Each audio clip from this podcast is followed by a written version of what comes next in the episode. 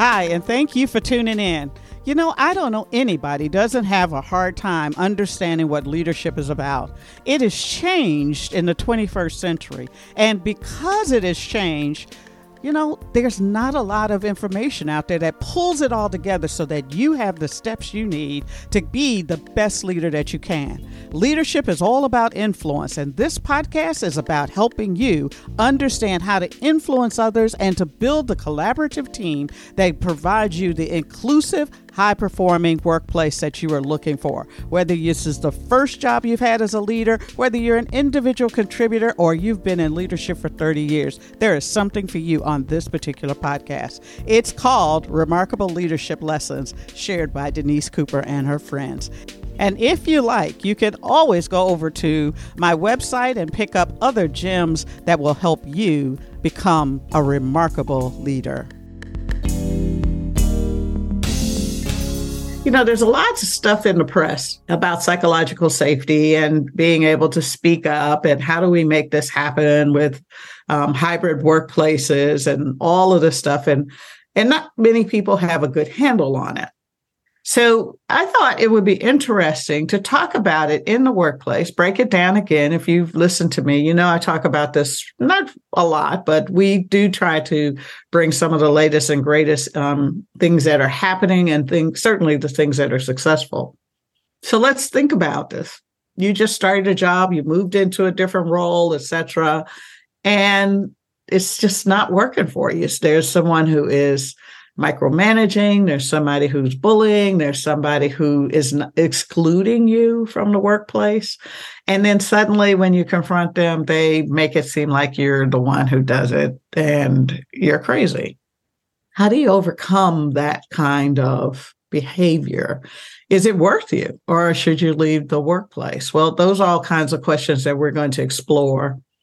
And also, the last thing we're going to talk a little bit about is when a workplace is not safe, when people don't have good cues, boundaries, and understand how to get along with each other, what's the effect on them from a physical as well as mental health point of view? So that's what we're going to talk about today. My guest is my new best friend, Linda Crockett. Hey. nice to be here. and what you're going to find out is she is an award winning, oh, don't you love it? Award winning and founder uh, and a founder of an award winning resource serving all Canadian employers and employees since 2011. She's a pioneer, activist, advocate, and trailblazer in Canada. And today she is known as an international expert on the topic of workplace psychological harassment. She offers the only one stop service resource specializing in the area of Canada. Linda focuses on the topics from a holistic perspective. She believes that all parties involved need a safe, supportive, confidential, trauma informed resource offering personal and professional experience with a wide range of skills to address the complex systemic issues, including institutional layers, those things that, that we just put policies and procedures in place, both internal, external, of betrayal, and often, and very importantly, the subtle nuances of this epidemic called workplace harassment. So she's got a bunch of awards, all this other stuff. You can list, you can read it on the um, the notes below here. But I want to I want to start with Linda. Tell us your story because I thought that was just fascinating. How did you get into this? I got into this because I went through it. Mm. So I, am like a lot of people who go through a crisis and and and realize that this is is worse than anybody ever realized. And as a, I'm a trained social worker, so when I went through it, I had a bachelor's degree in social work, and I was 22 years in my profession. Mm. That's a lot of experience with abuse. I trained uh, investigators to assess abuse. I supervised a whole unit of investigators I specialized in some of the most complicated cases of, of abuse. I knew what domestic violence was, addictions, child abuse, you name it, sexual abuse. I was involved in all of those departments in 22 years. I knew abuse. Mm-hmm. But yet this this kept happening to me. This thing kept happening, and I'll call it this black dark cloud kept following me. And I I kept having to leave this job because you know I spoke up and said, Hey, you can't have an affair in the workplace. Well, guess who got transferred? Not mm-hmm. them. I got transferred. Or I would say, Hey, you can't talk to staff like that because some manager was yelling and screaming and being very inappropriate with a secretary. I'd speak up and say, You can't do that. And then I'd get punished. Mm-hmm. Right. So this kept happening, but I, I never had words for it. And around the 22 year mark, I, I I selected a job that I wanted to I wanted to get roots in and I wanted to stay. I wanted to be like my friends because they all stayed. I have mm-hmm. to keep moving or leaving the job to go back and get another degree. Maybe it would be better or whatever. Anyway, I, I stuck my roots into this job and I said, I'm not leaving no matter what anybody does to me. I'm not leaving. so I, within about a year, or not even a year, because it, it was a cancer clinic. I, you chose to work there. You don't take a job just for the money in a cancer clinic. You choose to work there because you're right. going to be working in a difficult area. And at the very same time, my mother was dying of cancer. So I was going through it personally and I was mm-hmm. learning about it professionally. And I and it was something I, I moved into very easily. Mm-hmm. Within two days of her death, the bullying started. And, mm. and I mm. was a very confident, competent social worker. I knew my stuff. But within two days of her death, I the the bullying began immediately. All mm-hmm. of a mm-hmm. sudden, and it was six months within six months and it was because i was spending so much time with my mother as at her bedside and yet i'd always had permission to go and be with her mm-hmm. and all of a sudden i was being told that nobody liked me everybody thinks you're unreliable we don't know if we're going to keep you we're going to extend your probation period i was devastated because for six months they were lovely to my face they yes. were supportive to my face, but all of a sudden, eh, nobody likes me. So yeah. my psychological safety was robbed of me, right? Every day I would come to work wondering which one of you's got a knife in my back. Mm-hmm. So over the year, it just, it really, it just went terrible. Like my whole grief period was robbed because now I'm in hypervigilance trying to survive. I don't want to lose this job. I want to keep this job. And I gave them everything I had Mm-hmm. I worked more hours. I came in on the weekends. I gave up my coffee breaks. But what happened was I would get accused of things that I never even thought of. Mm-hmm. I, would, mm-hmm. get accused of saying and doing things, you know, like my overtime would be quite, I mean, torturously questioned. If I was 10 minutes late to pick up a patient, all of a sudden this was like a criminal offense. Mm-hmm. Yet it was the mm-hmm. supervisor who kept me the 10 minutes, you know. Mm-hmm these bizarre things were happening and i wasn't the only one being bullied in this clinic there was others who were being bullied as well and the entire unit was shut down and assessed but every, the top dog supported the bully and he right. was the top the top bully was a psychologist but those above him supported him and protected him for some reason and he trained my supervisor who was a social worker how to bully his style he trained a pastor. Uh, I became the target of a mobbing group, and that's obviously a gang mentality of bullying, right? So mm-hmm. there was a supervisor, um, a social worker, a psychologist, a pastor, two HR representatives, uh, office manager who I call the silent bully because she only did it behind closed doors, and they all had similar tactics, and mm-hmm. and we picked a few of us who were probably maybe more mousy than others, spoke up mm-hmm. a bit more but they got me when I was weak, right? Because I was grieving. And I just kept working harder to prove myself. Well, people started quitting, people started going on sick leave. That was more pressure on me. And no matter what I did, it was never enough. It was never good enough. I was constantly being attacked and threatened. There was a day that I actually thought I was going to have a heart attack. I had, you know, I was over 50. I had that feeling in my jaw. I had pain yep down my arm. And I went to my leader, my psychologist, bully, and I said, I think I'm having a heart attack and I have a patient. And, you know, basically, bottom line, this was a Thursday. And he said, Well, I don't have time to talk to you till Tuesday.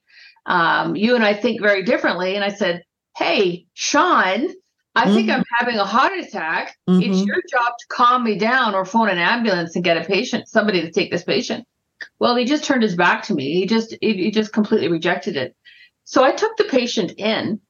And when I left that that session with that patient, he shut down the building. He shut it down. Everybody was at home.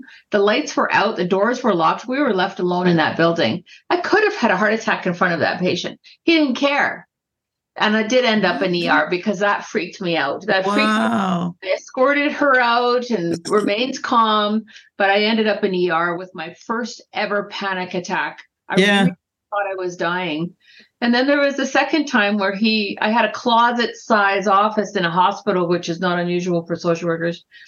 And he's six foot, I'm five one. He comes in, shuts the door, sits his, his chair in front of the door. I can't get out.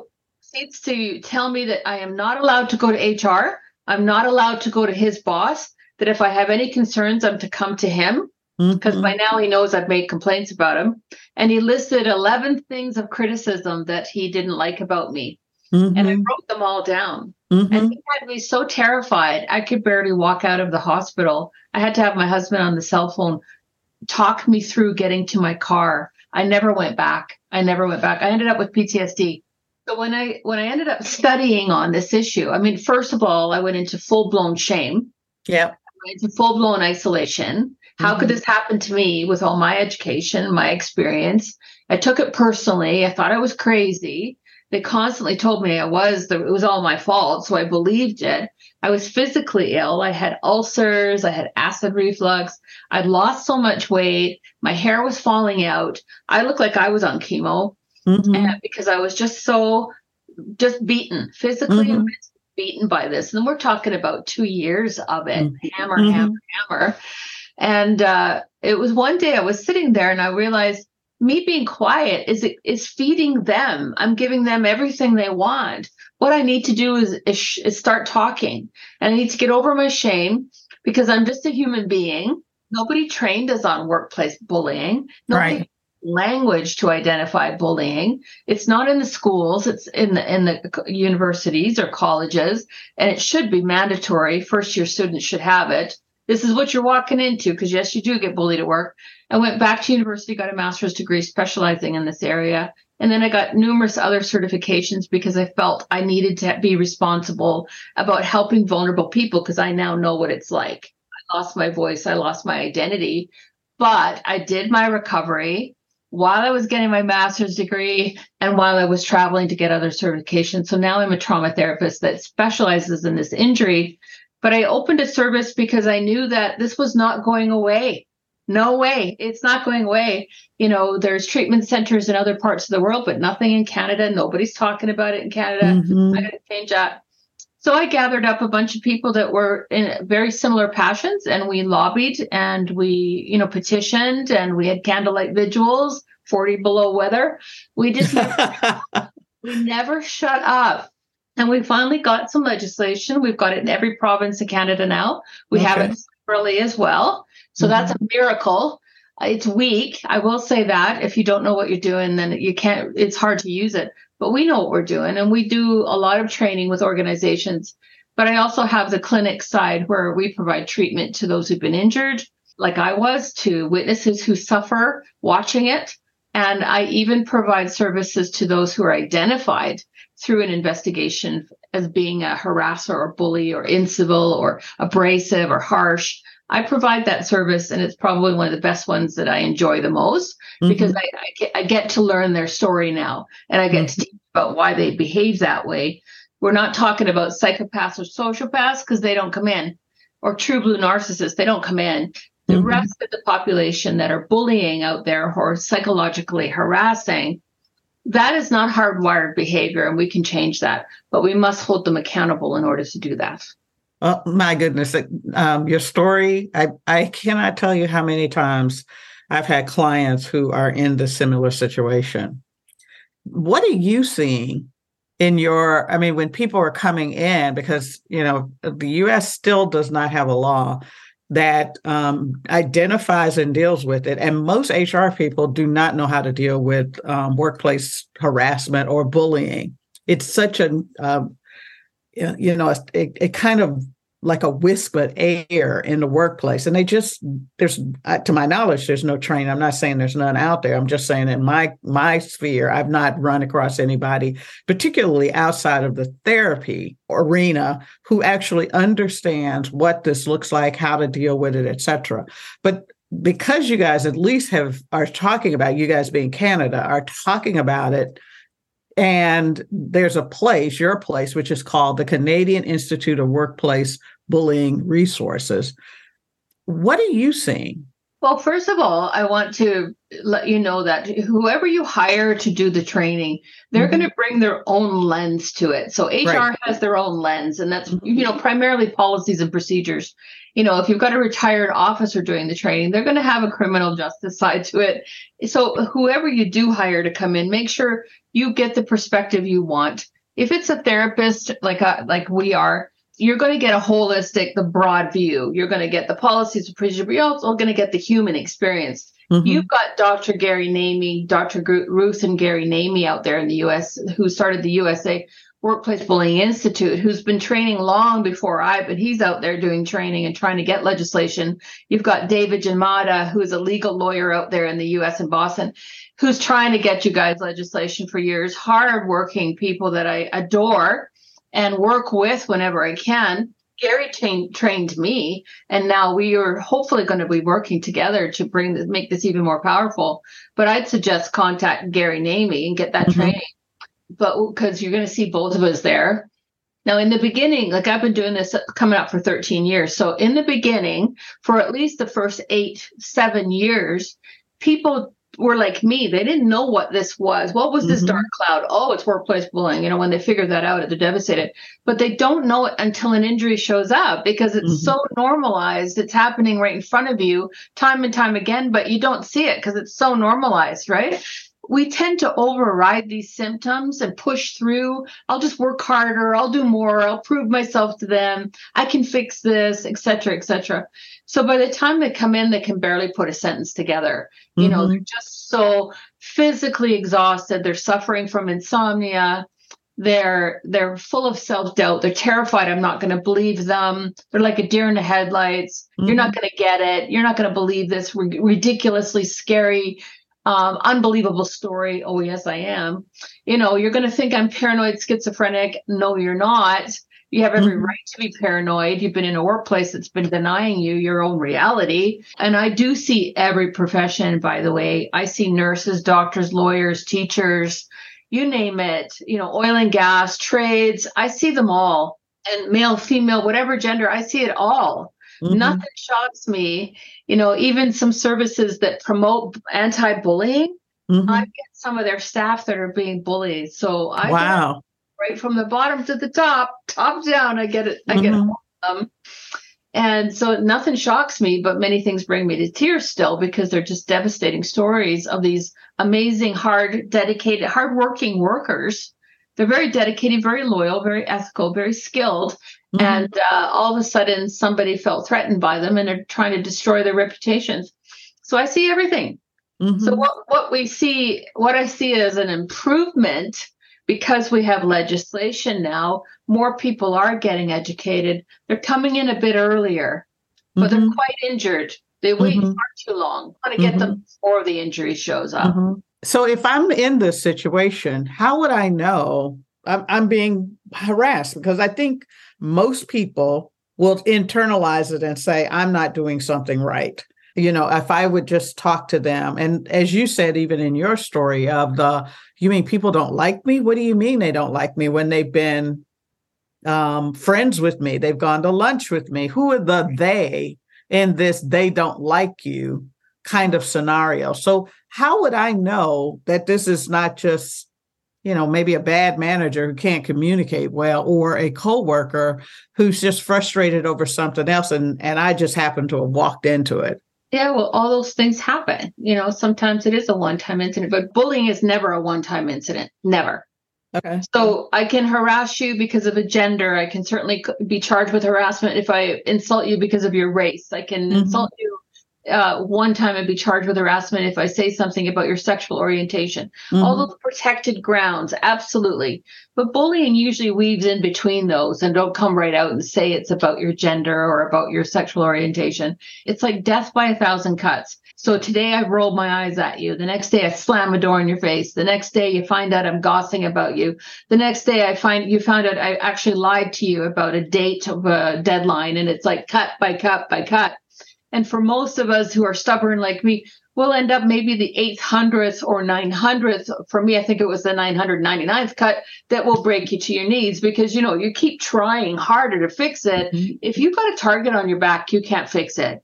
It mm-hmm. not about a flaw in you. It isn't about an inadequacy in you. It isn't about anything because none of us are perfect. But even if we were perfect and we had mm-hmm. a bully in the workplace, they bully us because we're perfect. Mm-hmm. So it's not about if you've got a target you can't on your back, you can't fix it. You've got somebody who's toxic. You've got somebody who's out there. They're either uh, threatened by you because you have a skill set that they don't have, or you're liked and they don't feel liked, or they're suffering imposter syndrome, or they have some other issues going on. You can't fix it. So my suggestion would be educate yourself on what is workplace bullying, what is psychological harassment. Look at different research papers or different books. Look at your legislation in your state. Is there any? read and learn about it. Look at your policy in your company. Do, do they have any? Do you have anyone in the workplace you can trust that you can talk to? If you don't go outside the workplace, call Dr. Gary Namie, call us and talk about it. Get a consult or go see a therapist just just to get a sanity check. I call mm-hmm. it just a mm-hmm. sanity check. But make sure this therapist has some awareness of workplace psychological harassment or bullying. Mm-hmm, mm-hmm. We're all using different terminology, abrasiveness, bullying, harassment, psychological harassment, whatever it is. Trust your gut, mm-hmm. but get a sanity check with somebody who's not in in the soup, somebody who's mm-hmm. outside of it and can help pull you back because you're now getting into that that injury emotional side of your brain that where you can't you're not full capacity. Your logical brain is not fully on board anymore. You're just trying to survive. We we tend to narrow our perspective when we're trying to survive high stress mm-hmm. and we mm-hmm. miss a lot of information. So you need a life jacket. You need somebody just to bounce things off that have some knowledge in this area that can give you some feedback validate you ground your nervous system again because you're probably buzzing off. The nervous system is probably buzzing and, and give you some information that will help you get your sense of clarity back, your courage back. We're not saying go out there and report it. We're saying get your clarity back before First. you make any decisions. Don't quit your job. Try and either take some time off for vacation, try and take a break. If you've got sick leave, just try and take some time away to get some clarity back. Okay, so now I'm grounded and and I'm like, okay, this isn't me. This is truly a hostile work environment. Mm-hmm. What's the next thing I do? Well, now you're going to have to look at your options. Can you take some sick leave to recover and then make a decision from there? Do you want to leave this job? Do you want to stay? If you want to stay, then you better do some counseling and some coaching to help you cope with these skills or get the skills to cope with these kind of insults because it's not going to end, right? Most bullies will find the buttons in you that that you might have insecurities about, like maybe I'm not smart enough, maybe I'm not pretty enough, maybe I'm never gonna, you know, those. In, we all have some, we all have some, and those bullies are going to find them. So get yourself a coach or a therapist that's going to help you heal your own wounds so no bully can poke those buttons anymore. You have some comebacks, you have some ways to cope to stay. Not easy to do, but some people choose it. If you decide to leave, you still need somebody to help you on a strategy, an exit strategy. So you might need some time for healing, but you, while you're job searching, mm-hmm. you might need somebody to talk to while you're looking for other jobs to get yourself out of there. You might wonder, well, how am I going to get a good, rep, you know, a good um, reference by this mm-hmm. person hates my guts and is insulting me, then you need to be talking to somebody who can help you with strategies there. So there, we have to look at every indi- case as an individual. What mm-hmm. are your options? Mm-hmm. Can you afford to leave? Some of them can't. They've got they need those benefits because they've got a sick child at home or a sick spouse at home we know there's all kinds of layers and compl- complexities here so talk to someone don't go through this alone it is more complex than you realize sometimes because you're so involved in it step back a little bit and get some help Okay, so, so, let's say I can't leave my job for whatever reason. Maybe I live in a small town. There's only a few jobs in my town. Um, or I, you know, as you said, I may be a caregiver, or you know, I've never had this, and it's just in it, and I can say this isolation of this one person. But if I could get transferred or something like that, but I can't leave this job. I'm getting myself healed. How do I talk to this person or at least set new boundaries with them that doesn't allow them to talk to you any old kind of way. Well, again, it's an individual. I would need more context, but let's say, say, for example, this person has been poking at you about a certain thing and you're buying into it and they're getting under your skin. You're going to need some help to get that that part resolved, that part in you that starts to buy into what they're saying. Mm-hmm. It's hurt your feelings. We mm-hmm. have to help you with that. It's mm-hmm. not about developing a thicker skin. Let's get rid of that. Mm-hmm. It is about becoming more emotionally um, intelligent in the sense mm-hmm. that I know what it is that they're triggering me, and I'm going to heal that because I don't want them to trigger me anymore. Mm-hmm. But I am going to have some boundaries where I'm going to say, I have self respect.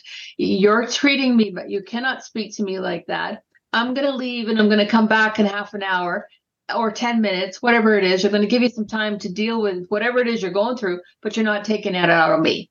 Mm-hmm. We're no longer ever going to treat me this way again. I'm here to help you, but I will not take verbal abuse from you, you know, that mm-hmm. kind of stuff. So we'll give you a, a toolkit of things to do.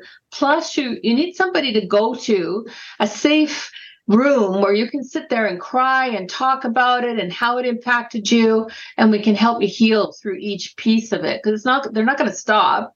But if you're in the job and you report somebody for, for bullying and harassing you, the employer should be holding that person accountable to go and get some executive coaching, change these behaviors, anger management, get some soft skills, get some leadership skills. You know, we're talking about something different about the workplace, but caregiver, small town, that's going to make it even more complex because everybody knows everybody, right?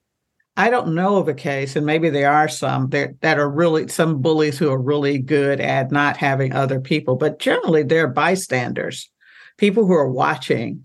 Um, and the isolation that at least the people who come to me talk about is everybody's watching and you know you can almost see on their faces oh thank god it's you i'm sorry it's you but thank god it's you it's kind of the look that they've they've expressed to me. They say they they're just like you know they they want to crawl in a corner or they want to they don't know what to do. They're just so horrified with it.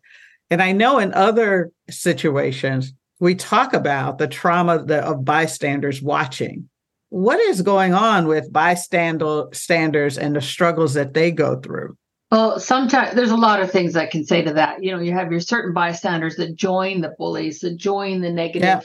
toxic cliques, and and that might be to save themselves because it's easier to join, or mm-hmm. they are bullies themselves and they've got an agenda. Everybody's got an agenda, right? You know, but when you're talking about bully our bystanders who they're struggling with what they're watching, it's like when you talk about trauma, we're talking vicarious trauma, you know, yeah. Feeling it and, and experiencing it just as if they were the target. And they struggle for very good reasons. I want to take the shame away from that because I used to hate my bystanders. I'll be honest with you. When I was in full blown injury, mm-hmm. I hated her because mm-hmm. she had a master's degree in social work. She has signed an oath to protect people, to report abuse, and she chose not to. And mm-hmm. I hated her for it mm-hmm. until I realized I did my own healing, and that's why it's important. And I was able to realize she's afraid of conflict. She's mm-hmm. probably a child of domestic violence. Mm-hmm. It's valid reason to be afraid of conflict. But she also has a professional obligation to deal with her fear of conflict. Right. So I can still resent her for that reason, but I understand her better. So, anyway, back to why they don't. A lot of them have been bullied before and they mm-hmm. don't want to be bullied again. Mm-hmm. Valid. Mm-hmm. Some of them have high stress jobs and in addition to that, maybe they're going through a divorce, or maybe they're sick, or you know, mm-hmm. physically ill with a, a some, an autoimmune disease. Maybe they have a child with cancer at home. I've seen these cases. Mm-hmm. It's very valid that they don't want to take this on as well. It's way too much. Valid, right? Mm-hmm. Or they've seen the process fail. They've watched people report and as a result of reporting, those people have been retaliated against, they've been kicked out, the bully gets a promotion, and they see the process fail time and time again. Valid. Why would you want to report when you know the system doesn't work? And like you said, employees are watching, employees are watching the leaders. And if the leaders are not walking their talk, you know, fancy websites about zero tolerance, fancy policies about zero tolerance, but yet leaders are not walking their talk. HR is not walking the talk. Why would they? But what I do say is from day one, when you witness this, start to document.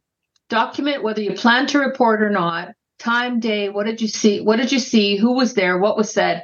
Don't throw any, I think, or I assume. Say the facts, document, keep it off site, keep it in one place so it's not scattered. Because, you know, today is what, August 21st. October 21st, something might happen to you that you say, that's it, I'm reporting. But yeah. you're going to forget everything that happened between August 21st to October. You're going to forget it. And you're going to mm-hmm. want that evidence in October. If an investigator is coming in to determine whether you're credible, and you're going to need it for your mental health. Mm-hmm. And I mm-hmm. say that because you can go back to August 21st, August 30th, September 4th, look at all these things that have happened, go, yes, it did. It's not my imagination. No, I'm not crazy. It's here in the documentation. It keeps your clarity. And with clarity and confidence, it maintains your courage because when you're ready to make a complaint, you're going to need those components. Okay. So I'm hearing that if you think you're in the situation, the first thing you need to do is um, confirm that you're in the situation. Do some research, contact a therapist or someone. Uh, the, um, you said Gary Namie, who can help you identify that you're really in this situation. The second thing you need to do is to really start healing yourself, to know that you're not doing this. And then the third thing immediately is to start recording. Mm-hmm. Every day, keep a diary, a journal, whatever you want to call it, notes on your calendar of what happened, when it happened, dictated into your phone, however you want to do it. But make sure you keep a record for two reasons. One, even if you choose not to quote unquote officially report it because you don't believe the system that you're in it in will actually do anything, it's good for your own mental sanity, sanity to be able to have it there and know that you are not imagining this because that is what the bully wants you to believe. That it's not them that you're broken that it's because you're wrong you're broken this is why this is happening to you and it's not happening to you. Someone is actually intentionally trying to control you. Is that so those would be the first three trying, things to do. Trying to diminish you in some way shape or form. Yeah. trying to make you you turn your lights down because you're shining a bit too bright. So mm-hmm. for one reason or another they're trying to diminish you. Call mm-hmm. it what you like but I would say whether you're a target or whether you're a bystander, yes, document immediately. Keep your documents off site. We don't carry computers and pads of paper with us. So, yes, use your phone. Usually we have a password on there. Don't put any client information into those mm-hmm. notes. I highly recommend you keep it at home. If you send your, if you get some nasty emails or voicemails, save those things, mm-hmm. uh, but download them and save them in a in a in a binder or whatever because those things disappear. Mm-hmm. In one binder because we want you to be able to sleep at night, not ruminate about what's going on till three in the morning. If it's in your binder, you know that it's there. You don't have to ruminate about it. Uh, you're going to see a pattern evolve as you're you're you're documenting. You're going to see patterns. You're going to see some themes happening. But right away, we have to remove the stigma of childhood bullying. Childhood mm-hmm. bullying is about more physical aggression. Yes, there is some psychological components to it, of course, name calling and getting mm-hmm. into your head and making you feel like you're you're a bad kid or you're mm-hmm. a kid or an ugly kid or whatever the, the the targets they're doing to you. But workplace bullying, psychological harassment is primarily psychological mm-hmm. tactics like mm-hmm. gaslighting, mm-hmm. like microaggressions, like micromanagement, like just little subtle nuances that are not often obvious to people. They're usually going on behind closed doors. We, we know as adults that we can't behave that way or we'll get in trouble. But you'll also get those people out there that'll just get right in your face and put that finger in your face and scream and yell at you. I certainly was. And mm-hmm. accused of saying and doing things I never did.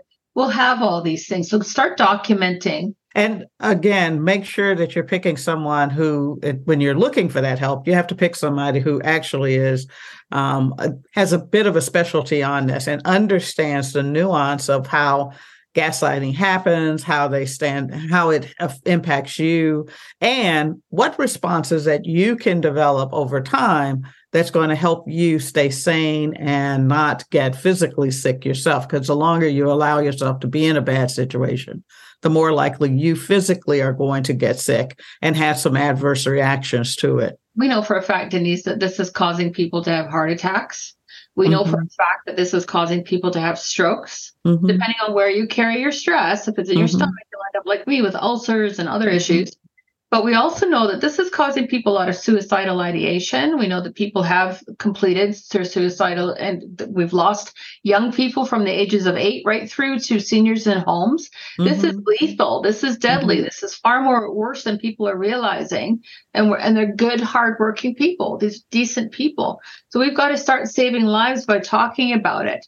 We've got to start saving lives for fighting for protection, for mm-hmm. psychological mm-hmm. safety. This is not going away. Mm-hmm. So, any employers that are listening, change is happening. Other countries are on it. It's not going away. Might as well get yourself on the right side of this change and do the right thing. Protect your employees. It reminds me, you know, we didn't think Me Too would ever have a an impact on anything, but the Me Too movement it had been there a while and then suddenly it gained momentum and employers were caught off guard. And I think the same thing is going to happen here. Well, I hate to say it, but guys, we're at the end. You're going to walk away with some tips. Remember, the first thing is is that you're not crazy. So know that you're not crazy. Start documenting, heal yourself, and also learn more about this topic. And you can simply Google it, and there is a ton of work on it. And it is about the psychological impact of bullying on you and the workplace. Linda, thank you so much for sharing this conversation, your education, your expertise, your experiences. Oh my God, you're such an amazing person. Thank you, thank you, thank you. And my website's going to be up there for people to read and look at videos and stuff too. So a lot of free stuff there for people to use. Yeah. How can people get a hold of you? Psychological safety first, okay. all letters, no numbers at gmail.com. All right, then. And I'll talk to you. We're here every Thursday. So always remember that. And I'll talk to you next Thursday. See ya. Well, as I said before, this is a wrap. Hey, thank you so much for following me. And if you really, really want to make things better and help me get the word out, please go like this wherever you're listening to your podcast. Follow me on LinkedIn, Instagram, and Twitter. All of that's in the show notes. And for doing that, go to my website and click on the uh, network, and you'll be able to get some free gifts that will help you figure out how to be the best leader that you can be. As I always say, if you like it, share it. If you don't like it, share it because I guarantee it will definitely help you become the most remarkable leader you can be.